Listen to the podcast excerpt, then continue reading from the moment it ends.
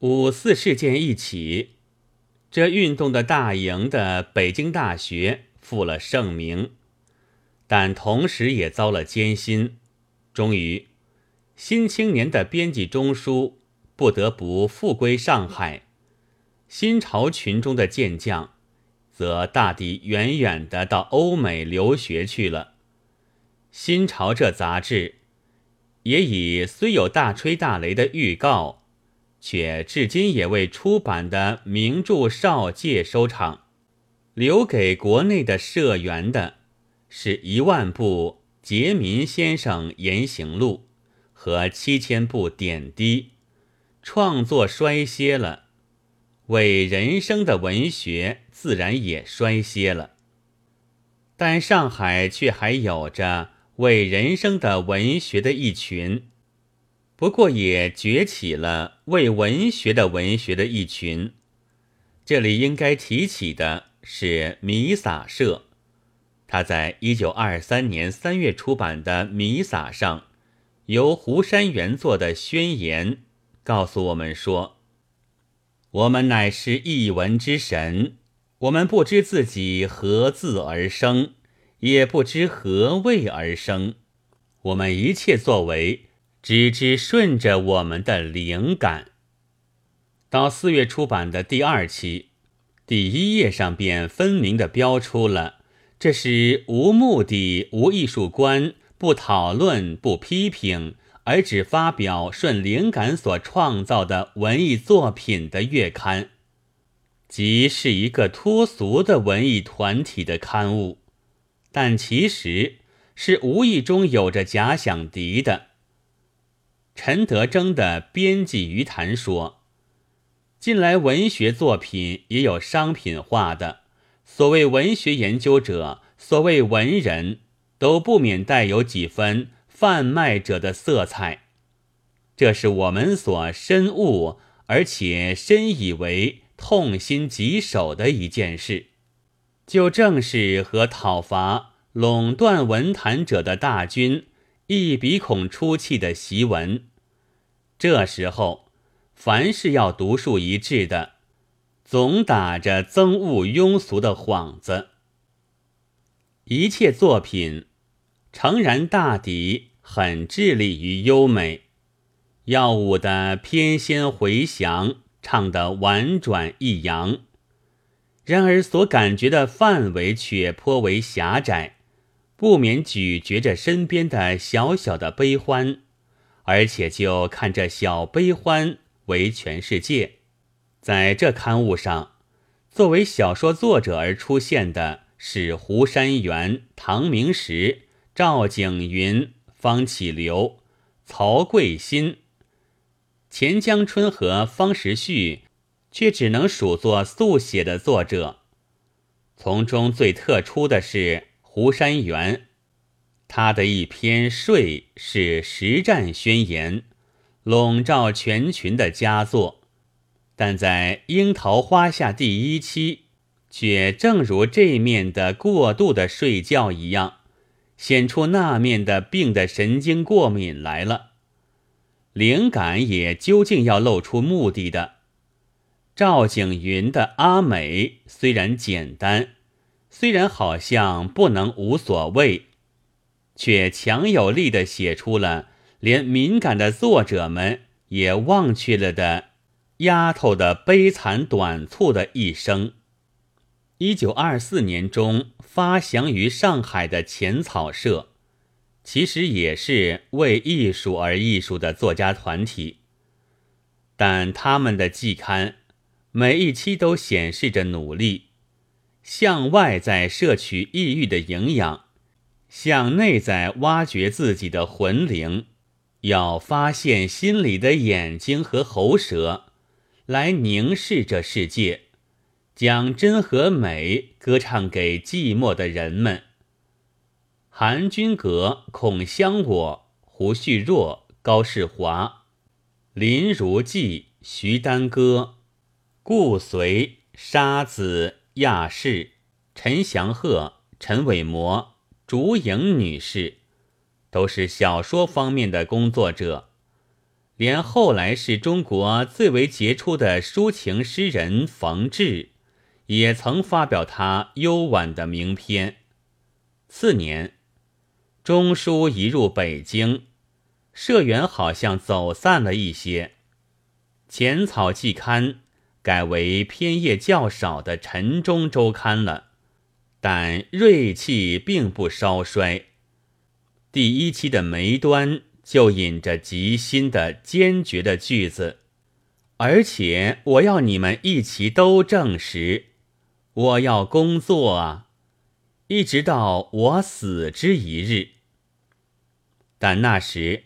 觉醒起来的知识青年的心智是大抵热烈，然而悲凉的。即使寻到一点光明，静一周三，却更分明地看见了周围的无涯际的黑暗。摄取来的抑郁的营养，又是世纪末的果汁。王尔德、尼采、波特莱尔。安特莱夫们所安排的，乘自己的船，还要在绝处求生。此外的许多作品，就往往春非我春，秋非我秋。悬发朱颜，却唱着饱经忧患的不遇名言的断肠之曲。虽是冯至的适以诗情。沙子的托词小草，还是不能掩饰的。凡这些，似乎多出于蜀中的作者。蜀中的受难之早，也即此可以想见了。不过这群中的作者们也未尝自馁。陈伟模在他的小说集《炉边》的序言里说。但我不要这样，生活在我还在刚开头，有许多命运的猛兽正在那边张牙舞爪的等着我在。可是这也不用怕，人虽不必去崇拜太阳，但何至于懦怯的连暗夜也要躲避呢？怎的，秃笔不会写在破纸上吗？若干年之后，回想此时的我，即不管别人，在自己或也可值眷念吧。如果值得纪念的地方，便应该纪念。自然，这仍是无可奈何的自慰的伤心之言，但在事实上，陈忠社却确是中国。最坚韧、最诚实、挣扎的最久的团体，他好像真要如吉心的话，工作到死掉的一日，如尘中的铸造者，死也得在水底里用自己的脚敲出宏大的钟声。然而他们并不能做到，他们是活着的，时移世易。百事俱非，他们是要歌唱的，而听者却有的睡眠，有的搞死，有的流散，眼前只剩下一片茫茫白地，于是也只好在风尘轰动中，悲哀孤寂的放下了他们的箜篌了。后来以废名出名的冯文炳。也是在浅草中略见一般的作者，但并未显出他的特长来。在一九二五年出版的《竹林的故事》里，才见以冲淡为一，而如著者所说，仍能从他们当中理出我的哀愁的作品。可惜的是，大约作者过于珍惜他有限的哀愁。不久就更加不欲像先前一般的闪露，于是从率直的读者看来，就只见其有意低回、顾影自怜之态了。冯元君有一本短篇小说集卷诗，是“拔心不死”的草名，也是一九二三年起身在北京，而以干女士的笔名发表于上海创造社的刊物上的作品，其中的旅行是提炼了隔绝和隔绝之后的精粹的铭文，虽嫌过于说理，却还未伤其自然。那我很想拉他的手，但是我不敢。我只敢在见货车上的电灯被震动而失去它的光的时候，因为我害怕那些搭客们的注意。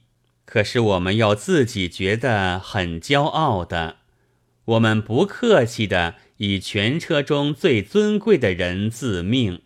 这一段。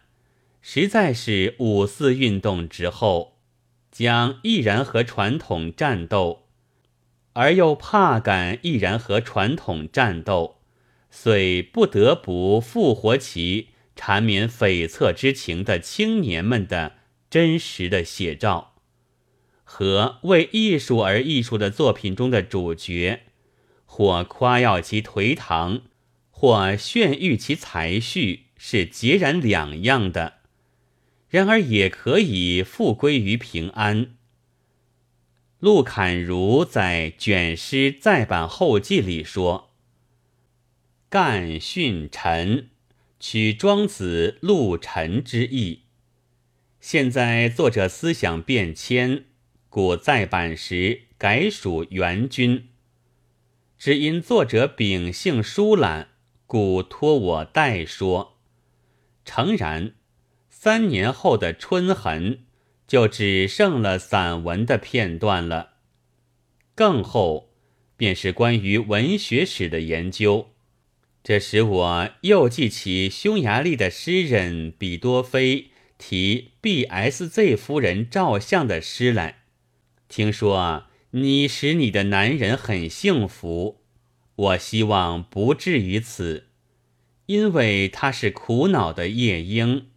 而今沉没在幸福里了，苛待他吧，使他因此常常唱出甜美的歌来。我并不是说苦恼是艺术的渊源，为了艺术，应该使作家们永久陷在苦恼里。不过在比多菲的时候，这话是有些真实的，在十年前的中国。这话也有些真实的。